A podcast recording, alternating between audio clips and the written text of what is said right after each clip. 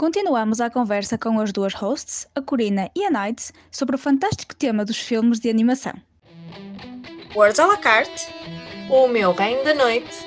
Ambas têm o imenso prazer de apresentar Kikices do Continuando, não é nos filmes, mas não continuamos no ano seguinte, continuamos em 1998. a, gente, a gente prometeu que 1998 ia ser um, um, ano e tanto, ok? E portanto, eu com o Bugs Life, eu enganei-me, cometi um erro e disse que a Disney queria que a, a DreamWorks queria que atrasasse o filme, mas o Bugs Life é que saiu primeiro, que era para não afetar, não é? Com, com a saída do tal e depois então a DreamWorks lançava o seu filme principal, que é o que eu vou mencionar agora. Cometi esse, esse faux pas, uh, esse erro, mas. Foi um eh, lapsozinho. Foi um lapsozinho, tá. mas também é assim, mantém a coerência, porque a Disney disse: ah, não pode afetar o lançamento do meu filme, não sei o quê, pel, pel, pel, pel, pel, pel. Mas pronto, mantém-se a minha história, simplesmente é, não é sobre este filme que eu vou mencionar agora. E o filme que eu vou mencionar é The Prince of Egypt. E é assim: o Prince of Egypt é só o segundo filme de animação da DreamWorks. Ok? E este filme é inspirado no livro de Éxodos, do Antigo Testamento da Bíblia, e a DreamWorks ainda por cima convidou académicos, historiadores eh, de diferentes não é, fés, religiões, uhum. como consultantes para manter o respeito no tópico da religião. Aliás, este filme não foi mencionado primeiro à DreamWorks, foi mencionado primeiro à Disney, mas a Disney rejeitou, disse, ah, não, isto não é para nós. Isto porque a Disney que se queria manter longe de qualquer coisa com um background religioso. E eu agora estou-me a rir porque já mencionámos o Hércules, não é? toda uma coerência, Disney, toda uma coerência. Portanto, e, e, quer dizer, eh, já mencionaram temas tão fortes, mas pronto, já, 1998 eh, já era um ano diferente, as coisas estavam a mudar muito e não sei o quê, e eles quiseram se distanciar deste tipo de coisas. Sim, porque repara, ainda se considerarmos que tudo são mitologias e tudo são conceitos religiosos, uhum. em, pelo menos em parte, e eu compreendo de certa forma a ideia deles se distanciarem desta, deste conceito religioso, porque nós hoje temos o, a mitologia grega apenas como mitologia e não como concepção religiosa, é mais literária, é mais de cultural do que propriamente são contos, não, é necessari- não são contos, não é necessariamente, são, são contos fantasiosos não necessariamente como que os salmos ou passagens da Bíblia não é considerado o mesmo, é o que eu quero dizer. Apesar Sim. de que a mitologia grega foi efetivamente uma religião, daí ser mitologia. Mitologia é o folclore com base religiosa. Sim, o que nos chega agora são, são histórias mais ou menos fantásticas. Sim. Tem, uh, tem uma, uma concepção cultural que nos fala da, da Grécia Antiga, que, que nos traz na mesma mensagens, como se fossem parábolas, mas, mas a ideia está muito desfasada porque não há necessariamente um culto aos, aos deuses gregos, não há libações, não há os sacrifícios, não, não, o conceito que nós temos hoje em dia de mitologia grega é quase literário ou cultural, é que são folk tales, não, não tem esta ligação tão forte uh, uh, à crença e a, e a cultos religiosos como tu tens ainda na cultura, na religião cristã ou, ou judaica, né? porque certo. se nós formos a ver o Antigo Testamento é quase uma cópia da Tora, yeah. ali um, um, uns toquezinhos, não é? Sim, sim, inclusivamente sim, sim. o livro do Êxodo, né? que nós nós vemos né, que, que, surgiu aqui de inspiração para, para o Príncipe do Egito. Né? Estamos a falar de personagens que poderão ser históricas ou não, mas que são efetivamente religiosas e que são importantes naqueles cultos que ainda hoje existem. Exatamente. E existem bastante. Exato. E é engraçado porque, uh, não é, com, com esta polémica toda de ah, não, a Disney não vai tocar, a DreamWorks pegou, uh, chamou várias pessoas para manter uh, o filme o mais respeitoso possível. Mesmo assim, na Malásia, na Indonésia, nas Maldivas, e também, ironias das ironias, no Egito. Estes países baniram o filme com a, com a base de que qualquer retratação do profeta islâmico, incluindo uh, qualquer uh, profeta islâmico, incluindo uh, Moisés, não pode ser mostrado nos mídia. E vocês pensam, ah, não sei o que é porque eles têm vis visões muito, muito antiquadas e assim, ou são muito. só, só ligam à religião deles, são muito restritos à religião deles. Eu só gostava de deixar aqui a nota que na religião muçulmana, que no Islã, que eles acreditam nas outras religiões. O que eu quero dizer com isto? Eles acreditam uh, nos profetas das outras, das outras religiões, Moisés uhum. e Jesus. Eles acreditam. Eles não tipo, ah, nós somos contra os, os cristãos ou, ou os, os, judeus. Não, eles acreditam, não, tu tens uh, Moisés, é o teu profeta, sim, ele está mencionado também na nossa religião. Jesus, sim senhor, também está uh, mencionado na nossa religião, é o teu profeta, o nosso profeta é o Mohammed, tudo bem. E está incluído na religião deles, eu acho isso lindíssimo. Pronto, eh, há mais nuance que isto, obviamente eu não sou muçulmana, não sei muito, mas tenho colegas muçulmanos que me disseram isto e eu acho isso lindíssimo. Mas lá está, tipo, pronto, tem esta visão, pelo menos estes países, que não poderiam ter retratações do, do profeta Moisés. E isso não é uma questão antirreligiosa, é, é bastante interessante, porque eles não estão contra as outras religiões, estão uhum. apenas contra a retratação física de um profeta, porque a religião deles limita essa retratação física. Sim, sim, sim. sim, sim. Ou, ou, seja, não, não, não é combativo, é simplesmente eu não acredito que se deva ter este tipo de comportamento, independentemente de qual é a crença das pessoas. Exato. O que é interessante, porque assim, eles não aceitaram uma retratação do, do profeta Moisés. Se calhar, se fôssemos por aí, se calhar não tínhamos evoluído de o nosso profeta Jesus, não é? Que nasceu no Middle East, nasceu em Jerusalém, uhum. não nasceu em Lisboa, e nas retratações que temos, ele é branco como a cal, tipo, não faz sentido.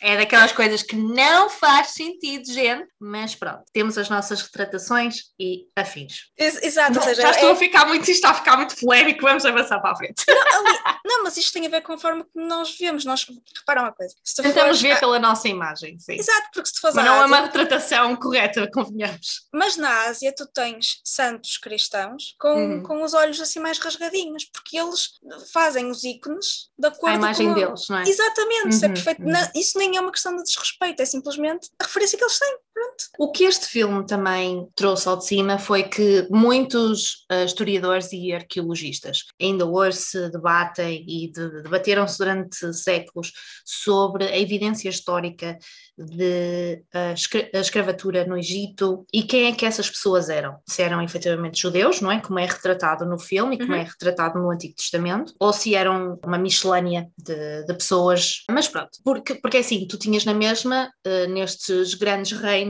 nestes grandes impérios, entre aspas, uhum. tu tinhas, e isto é, há evidência histórica, de que tinhas prisioneiros de guerra a funcionar como escravos. Em todas, há muitos impérios assim, Império Romano e em aspas, por, exemplo. Isso é, isso é transversal. é transversal para muita coisa. Pronto. É, é uma forma de conquistar. E nisto no, no Egito era a mesma coisa e eles iam funcionar escravos para o faraó. Portanto, não há supostamente evidência que foram só os realitas, os judeus, que fi ficaram escravos, mas sim um mix, não é, de, de, de, dos conquistados por este uh, Império Egípcio. E uma coisa que talvez não seja mencionada muitas vezes, mas eu acho que este filme é só fantástico nesse aspecto que é No Príncipe do Egito, a banda sonora. Brutal. Seja este filme de mitologia cristã, Jesus gente, esta banda sonora é só qualquer coisa. É só qualquer coisa. Eu acho que muitos dos filmes ficaram na nossa memória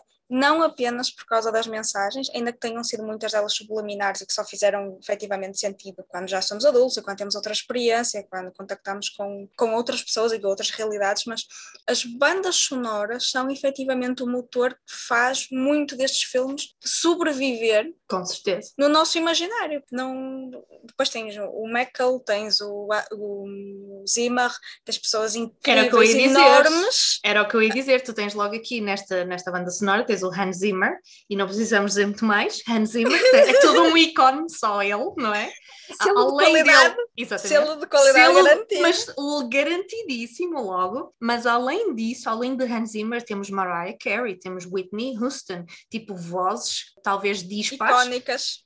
mas icónicas, ambas, as duas, opá, aquela música Deliver Us no início, tipo, arrepios. Eu estou agora, completamente. Eu estou a arrepiar só de pensar nessa música porque é só lindíssima e opá, é, é, é só fantástica. Se vocês nunca viram O Príncipe do Egito, vejam, ouçam as músicas, ouçam a música mesmo. Pode não nos interessar, ah, porque é a história, é a história da Bíblia e não sei o quê, papel, Opa, mas a banda sonora é só qualquer coisa. Portanto, vamos passar se calhar para o filme seguinte e contrariamente ao que se calhar estavam à espera, vamos continuar em 1998, ok? Com um filme de, de outro estúdio, este, neste caso é da Warner Brothers, que eu também fui ver ao cinema. Portanto, eu, eu, eu, eu Mas ver este ao cinema? Uau, ok. Eu também fui ver o Príncipe do Egito. Eu, ah, o Príncipe do Egito acho que não foi, acho que não fui ver ao cinema. Houve ali um lapso temporal em que eu basicamente passava muito tempo no cinema. Olha, tu mencionaste, tu mencionaste, desculpa, vou fazer um parênteses antes de começares a falar no filme, que ainda não, ainda não me ensinaste qual é, mas eu só gostava de fazer um parênteses, que uma das vezes, é das vezes em que fui, que me lembro ter ido ao cinema na minha infância, a minha primeira imagem é de ver o Rei Leão com o meu pai, porque vais ver o Rei Leão é com o teu pai, né? Exato! Mufasa! anyway, e então, eu fui ver o Rei Leão com o meu pai, era hiper mega pequenina, mas depois eu fui mais, não muito mais tarde, tipo nos próximos três anos, acho eu, fui com o meu colégio, não é? Com a minha escola, fui ao cinema e tu pensas assim, pensa nights, uma turma de crianças foram ao cinema, ok? Com a escola. Sim. Que filme achas que nós fomos ver? Não sei. Temos aqui várias opções. Foste ver o Prince of Egypt? Não. Podia ah, ser, mas... porque era um colégio de freiras. Atenção, Exato, podia ser. Foi o que eu pensei. Está certíssimo. Era uma excelente aposta, mas não foi o que aconteceu. Nós fomos ver o filme da Lassie. Ai, Quem é que não se lembra da Lassie? Se vocês não sabem o que é Lassie, pesquisem, porque pronto, é assim, vai-vos matar. E tu não estás a ver, é uma turma de mais de 30 crianças todas a sair a chorar do cinema, ok? Isso é emotional damage, isto é Emotional damage! Emotional damage, mas tipo, para cima. Eu agora estou, eu agora estou curiosa. Não, mas eu, eu tenho uma questão pertinente, né? depois de ter contado essa, teres contado essa experiência, ter contado a mim. Mas as escolas sabiam o que estavam a fazer. Por menor, o filme da Lassie saiu em 1994. Saiu no mesmo ano do Rei Leão, portanto, mas claro, eu, eu sou no material de trás montes, isto deve ter chegado muito mais tarde e fui ver com o colégio. Não, isto não, isto não está certo. Não está okay. certo. Pronto, e, e, é isto. Por isso é que nós chegamos a esta idade, estamos, tipo, precisamos de terapia. É por causa Completamente. Eu lembro-me, eu tenho, eu recordo-me disto e nós já, e já falei com colegas meus do colégio e nós lembramos todos disto. Não é, não é fantasia minha, mas fomos ver o filme da Lassie ao cinema e saímos quase todos a chorar. É uma memória coletiva. É uma memória coletiva mesmo, pronto. Fecha parênteses, desculpa, vamos lá. 1988, Warner Brothers. E este, este foi o, o, provavelmente uma época clássica em que eu fazia do cinema playground, portanto, entrava, saía, via os filmes, pronto, e eu Exato. Um Era tipo o meu ATL, não é? Eu, eu Olha, tinha, excelente. ATL, tenho que dizer. Não, eu tinha permissão para entrar e sair, brincava com o filho das pessoas que estavam a explorar o cinema, portanto havia ali um. Ah, tinhas connects! Eu tinha ah, Estou a ver! Estou a ver, ok. Daí eu inclusive ter visto alguns filmes da sala de projeção, que é incrível, experimentem se algum dia puderem. Portanto, eu, eu, eu era quase mobília da casa, não é? E este filme foi um dos que eu fui ver no meu momento ATL, que é o Quest for Camelot, que também é chamado The Magic Sword. Não é nada a tua praia, atenção. Nada, nada. Repara uma coisa, já em tenra idade eu tinha umas certas determinadas tendências, não é? Eu podia não ter essa noção, mas efetivamente havia ali um certo... Uh, uma certa pendo... química. Havia uma certa química, não é? Exato. Se quem tivesse atento podia ter reparado nisso, como ninguém estava atento, era os anos 90. X. Pronto.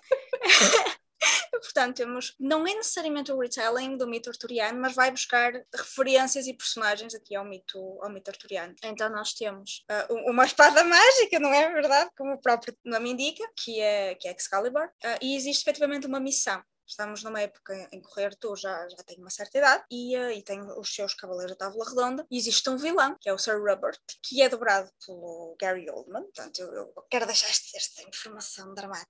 uh, extremamente importante na minha perspectiva. E, uh, e um dos outros cavaleiros, que é o Sir Lionel, morre a tentar preservar a Távola Redonda e a ideia de Camelot. e o Sir Robert rouba a espada. E então, nós vamos ter uma parelha de heróis, por assim dizer, estranhíssima, que é a filha do, do Sir Lionel, que é Kaylee, que a voz canção uh, é dobrada pela Andrea Core dos The Course. Ah, ok. Quem dobra o Rei Arthur é o Pierce Brosnan, mas quem faz a voz canção é o Steve Perry, que era dos Journey, que ah, okay. uma, das, uma, música, uma das músicas, os Journey tiveram vários vocalistas e tiveram várias fases. Um deles foi o Steve Perry, provavelmente mais conhecido. Uma das músicas deles do álbum Frontier está agora muito na moda por causa de Stranger Things, a quarta temporada, uhum. que é o Separate Ways Worlds Apart, que eu gosto imenso, estou completamente viciada. E uh, a mãe da Kaylee, na voz canção, é dobrada pela Celine Dion. Nice! Portanto, temos aqui. Só pesos pesados, atenção! Pesos é? completamente. Inclusivamente essa, inclusivamente essa música tem uma versão em italiano e em inglês que é cantado entre a Celine Dion e o André Bocelli, que eu recomendo imenso, é uma daquelas de arrepiar, mesmo que vocês não entendam a letra. E então, nós temos a Kaylee, que vai na demanda um uma rapariga que quer ser cavaleiro, mas não pode, porque é uma rapariga, uhum. e que depois faz parelha com um rapaz que é um género de um ermita na floresta, que tem uma particularidade física especial. Nós no filme vamos perceber como é que ele ficou assim, que é o Garrett. Okay. E então são, não diria os ostracizados, mas são aquela facção que não é expectável que sejam heróis ou que sejam cavaleiros. Uh, e vão, vão ser eles que vão tentar salvar o dia é? e conseguir encontrar o seu lugar como cavaleiros, mas não é apenas o ideal de cavaleiro medieval, eu acho. É a ideia de fazer aquilo que está certo. Sim. O, código, o código de honra, não é? Sim, hum. exato. Mas ao mesmo tempo lutar por aquilo que acredita. São pessoas que nunca teriam a oportunidade whatsoever de serem heróis. Mas eles não querem saber. Eles, eles vão lá porque ao fim e ao cabo não há mais ninguém. Pois, no fim exato. do dia, os heróis têm que ser os underdogs, têm que ser aqueles que ninguém acredita que vão ser cavaleiros. E aqui o ser cavaleiro é, é, é mais do que ter um, um uma armadura, título, não é? E uma, é mais que ter Hum. um título, é mais ter uma armadura. É lutar na adversidade. Claro, depois tens aqui um pequeno comic relief que são uns dragões, um dragão barra dragões muito especiais que são, que são dobrados por Eric Idle, que é um dos Monty Python. Excelente Uh, escolha outra vez, lá está. Exato. De peso, de peso, tá bom.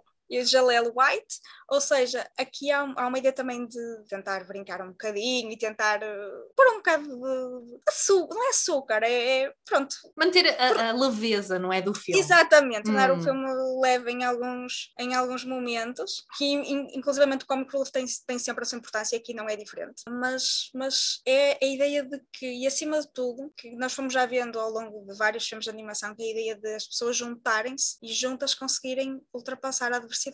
Inclusivamente, a, a canção de início, que Arthur aparece, que é United we stand, divided we fall. Uh, provavelmente algum pessoal vai, vai pensar nos Avengers, porque eles também, também têm este género de motto, mas, mas se vocês forem ver, isto é transversal. Sim, com certeza. Até porque se formos ver, ver nos Avengers, acabam por ser os Cavaleiros da Tábua Redonda. Acaba por ser muito isso, não é? Cada um com a, com a sua especificidade. Até tens o Merlin e tudo, tens o Doctor Strange, tipo. Hum, lá está, não, não, não há nada novo debaixo do Debaixo sol. do sol. E é muito isso.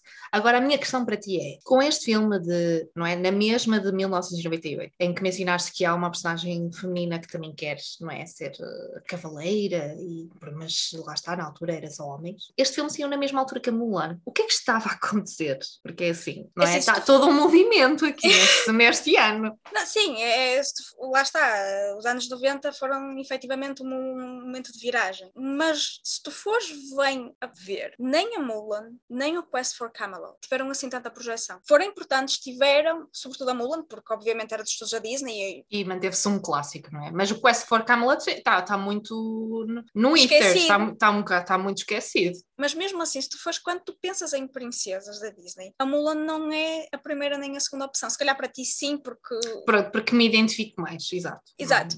Uhum. Mas tu, se tu pensares nas princesas, não é o que te vem desde lá à cabeça. Tu pensas, nas, entre aspas, nas princesas clássicas. Exato. As princesas clássicas vão até a Bela e o Monstro. Então a Mulan não se compagina necessariamente com a ideia de princesa da Disney. Quest for Camelot, de novo, é de outro estúdio, portanto... Sim, sim, mas, mas lá está, por ser outro estúdio, por ser de outro estúdio e tu tens, na Disney tens a Mulan, e aqui no Quest for Camelot tens da Warner Bros. Mas estavam a, a, como que mais ou menos o mesmo tema. Não é, obviamente, se calhar no Quest for Camelot, se calhar não é tão acentuado como é na Mulan. Na Mulan Sim. é o tema principal, não é? Uma rapariga, ela vai para o exército onde só existe homens e é todo um, um drama que acontece. No Quest for Camelot, se calhar nem tanto, mas tem essa nuance. E eu questiono Sim. o que estava a passar nos anos 90. A coisa já estava a mudar.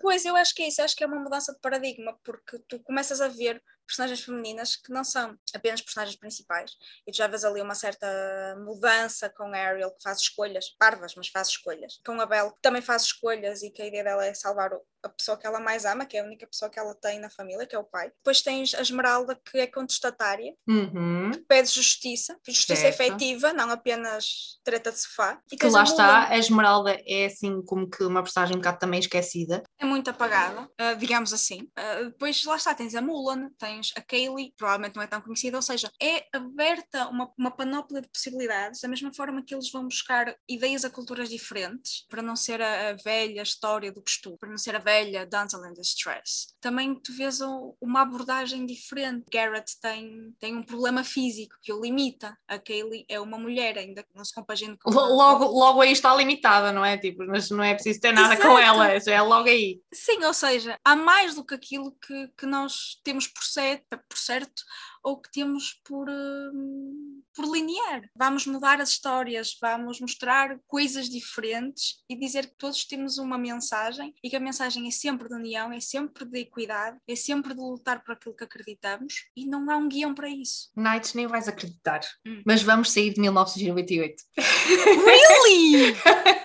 vamos sair, vamos sair de 1998, vamos para 1999 e eu tenho imenso carinho por este filme. Este filme, além de ser uma história fantástica, ser um filme lindíssimo, muita gente se calhar acaba por não o conhecer muito, apesar de que há uma grande fanbase deste filme. Mas este filme não teve, não teve grande aparato, não teve grande marketing, tipo, não teve aquela cena que, que havia muito que era brinquedos, não é? O, o, com cadeias de comida fast food, em que metiam lá nos, eh, na, nas refeições para os miúdos os brinquedinhos e não sei quê. Não, este filme encontrou sucesso porque é só simplesmente um bom filme e eu acho isso só fantástico. E o filme que eu estou a falar é The Iron Giant. E aparentemente a história original é The Iron Man. Não, ou não pensem nos cómics, não pensem nos Avengers, não pensem no, no Stan Lee, mas é provém da história que foi desenvolvida em 1968 por Ted Hughes, que ele criou esta história para ajudar as, as suas crianças a ultrapassar a morte da mãe delas, que foi Sylvia Plath. Vou só deixar aqui, não é? Para o pessoal dos livros, que assim, não é? Um geek dos livros, sabe quem é esta senhora? E, portanto, esta história inicial é muito isso, de um conceito existencial que faz todo o filme, uh, que, que, cria só uma narrativa fantástica para este filme, basicamente. E foi precisamente o que o, o diretor, uh, o Brad Bird, colocou na, no seu pitch, não é? Na, que foi a seguinte premissa: e se uma arma, ou neste caso, se uma pistola, e se uma pistola tivesse alma e não quisesse ser uma pistola? Ou seja, se uma arma tivesse, se uma arma tivesse consciência e não quisesse ser uma arma. Todo mind-blowing, não é? Se colocarmos essa questão. Se forem bem a ver este tipo de questão cai muito, mas mesmo muito no sci-fi, porque este tipo de questões provém não é, do e se, que tu e a Mafalda falaram na, na temporada Fantasia e Ficção Científica na Literatura. Este tipo de questões é muito ficção científica. E claro, então o filme É literalmente isso. Um mega robô e seguimos como que a história desse mega robô que passa por umas peripécias. E agora eu também gostava de deixar aqui uma nota, que é a pessoa que dá voz ao Iron Giant é nem mais nem menos que Vin Diesel. E tu perguntas assim, ah, estás muito bem informada, querida. Mas porquê que eu sei isto? Porque, não é? Depois de ver não sei quantos filmes de Avengers, não sei quantos filmes de Guardians of the Galaxy, de ver o, o Groot, não é? Sim, sim, que também é dobrado pelo Vin Diesel. Também é dobrado pelo Vin Diesel. Eu, depois de ver esses filmes todos, recentemente vi o da Iron Giant com o meu filho. E eu estava a ouvir, não é? O robô a falar e eu assim, eu já ouvi esta voz em qualquer lado. Espera lá, e fui pesquisar. E claro, tinha que ser este homem. Portanto, eu não, eu não quero estar a dizer muito mais deste filme, porque tem, obviamente, de 1999, já, tinham, já tínhamos passado, não é? Toda aquela cena americana de contra os russos, contra o comunismo e não sei o quê. Sim, a Mas este ferro caiu em 91, portanto, a, sim. Já... Exato. Já tínhamos passado isso, contudo, este filme fala um bocadinho nisso de ah, isto é um espião, ah, não sei o quê, isto é os russos ou qualquer coisa assim. Mas isso, isso é um clássico. Isso é um, é um clássico, clássico né? ainda tipo, hoje. Sim, ainda hoje eles ainda pegam nisso. Mas, eh, aliás, eles pegaram, não é bem, pegaram bem bem nisso, mas menciona vá no Stranger Things até que tu Sim. mencionaste. Pronto, sem dar muitos spoilers, vá. É assim, Stranger Things também é dos anos 80, portanto também tens que. Tem, exato, é por aí. E pronto, opa, não quero dizer muito mais deste filme, por causa disso não quero estar a dar muitos spoilers, mas se vocês são da facção de que nunca viram este filme, por favor vejam, é tão lindo, é tão, tão lindo. Eu por acaso nunca vi esse filme. Portanto, uh... trabalho de casa. Exato, trabalho de casa. Exato. Olha, mas não é trabalho de casa tipo para inventares, não é como fizeste para a escola, não, não é só ver não é tá só ver a primeira. Exato, não é só ver a primeira parte do filme, é ver tudo, é? Exato. Provavelmente este filme nem chegou lá, porque Viana do Castelo havia um cinema muito pequenino e só. Ai, não chegou, e não chegou de todo também a Vila Real não. pelos cinemas. E, e, lá está, este filme não ganhou a proporção que teve outros grandes, de, de outros grandes estúdios, uh, incluindo, claro, o Rei Disney, porque não teve aquelas campanhas que não teve. Publicitárias. Publicitárias, não teve nada disso. O sucesso que o filme teve e a fanbase que o filme tem agora é de efetivamente ser um bom filme Só isso. E depois, se calhar, é um filme, lá está, como estavas a dizer, na tradição da ficção científica, que faz as questões importantes, porque a ficção científica é muito isto, as questões morais, as questões éticas, estão sempre lá mascaradas com uma maquineta ou com uma invenção. E se tu fores a ver, é impossível tu encontrares uma história de ficção científica que não faça as questões difíceis. Mas se tu fores bem a ver, lá está, nós temos, tivemos o, o Space Jam, porque este, este, este filme é da Warner, Warner Bros. também, e nós tivemos o, o Space Jam em que eles, não é? O vilão é a Disney. Exato, uh, o, o as filme, corporações. As corporações, o filme todo é pró-sindicalista. E depois temos este filme, lá está, de, com esta questão de sci-fi, e, e, tenho mesmo pena, se calhar, que a Warner Bros. às vezes não pegue, não peguem mais projetos, porque claramente eles têm toda uma veia assim um, vilanesca, não é? De inconveniente Inconveniente, é essa cena, é essa cena mesmo. É toda uma veia inconveniente de pegarem em temas que, ai Jesus, porque é que eles falam nestas coisas? E também achei engraçado, estavas a falar de, ai, eu reconheço esta voz, quando né, ouviste a voz do Vin Diesel a, uhum. a o gigante. Uh, isso fez-me lembrar uma situação que não tem nada a ver com filme, quer dizer, até tem, uh, com animação. Faz o teu parente, isso também tens direito ao teu parente. Vou fazer o meu parente, eu também gosto de divagar, porque eu sou coerente e na minha coerência eu divago imenso. Que foi, uma altura, na escola, assistimos a um a um pequeno teatro, que era sobre dois miúdos, dois alunos, que tinham que fazer um trabalho nas aulas de português sobre os, as obras que estavam a estudar, não sei o que, não sei o quê. E então, a entrada dos atores, que eram só dois, era num, pelo meio do público. E entretanto, um deles começa a falar, ok, tipo, diz qualquer coisa, e o outro responde-lhe, o coleguinha responde. E a primeira coisa que me vem à cabeça é virar para lá dizer, eu conheço esta voz. ok, ok. Entretanto, eu já ouvi isto em qualquer lado. já ouvi isto. O primeiro volta a falar e o segundo volta-lhe a responder. E eu de repente vir-me, eu Vegeta! não acredito! Ou seja, era o João Loy e eu lamento Sim. outro ator que estavam a fazer de conta que eram alunos e não sei o que, não sei o que. Sim. Então os meus entraram todos em polvorosas de fundo secundário porque era o Vegeta. Claro, claro. Então, todos nós reconhecíamos, todos nós estávamos loucos. Enfim, eles né, fizeram o trabalho deles, terminaram. Uhum. Tem alguma dúvida e tal, não sei o quê. E há um Zequinha lá atrás da minha turma que se vira. Levanta a mão. Diz sim, sim, esse menino está atrás. E ele, tu és o Jeta, não és? Então, basicamente, lá está a nossa memória coletiva e as nossas memórias antigas, destas nostalgias vêm sempre cá para fora nesses momentos. João Lai é aquela pessoa que, se calhar, alguns vocês não sabem, mas estava a dobrar para aí cinco personagens de Dragon Ball. Ai, sim, mas, mas todo aquele, aquele coletâneo de, de narradores, eles estavam, eles estavam a, a fazer imensas personagens, porque era, o, era o budget, era o orçamento que tinham eles, na altura. E eles eram só sete. Sim, sim, sim. E, a fazer e tiveram, que, personagens e tiveram que dobrar aquelas personagens todas. E, e, e, e, eles fizeram tipo, ah, olha, vocês os sete trabalhem nisto, isto não vai dar para lado nenhum, isto ninguém exato, vai querer saber, exato. isto ninguém vai querer saber. E então eles tiveram tipo rédea solta para, para improvisar e não sei o quê, porque obviamente o diálogo não chegava e os bonecos continuavam Sim. a falar. É, lá está, como tu dizes, é uma memória coletiva de. A questão é onde é que tu estavas quando o Dragon Ball estava a sair? Eu estava colada à televisão. Eu ia, a correr, eu ia correr para casa para não perder o episódio. Tal Até vi, até vias a reposição se fosse preciso, vias os episódios das vezes todas. Completamente, completamente. Não percam o próximo episódio de Geekices do Nemo! Nós também não!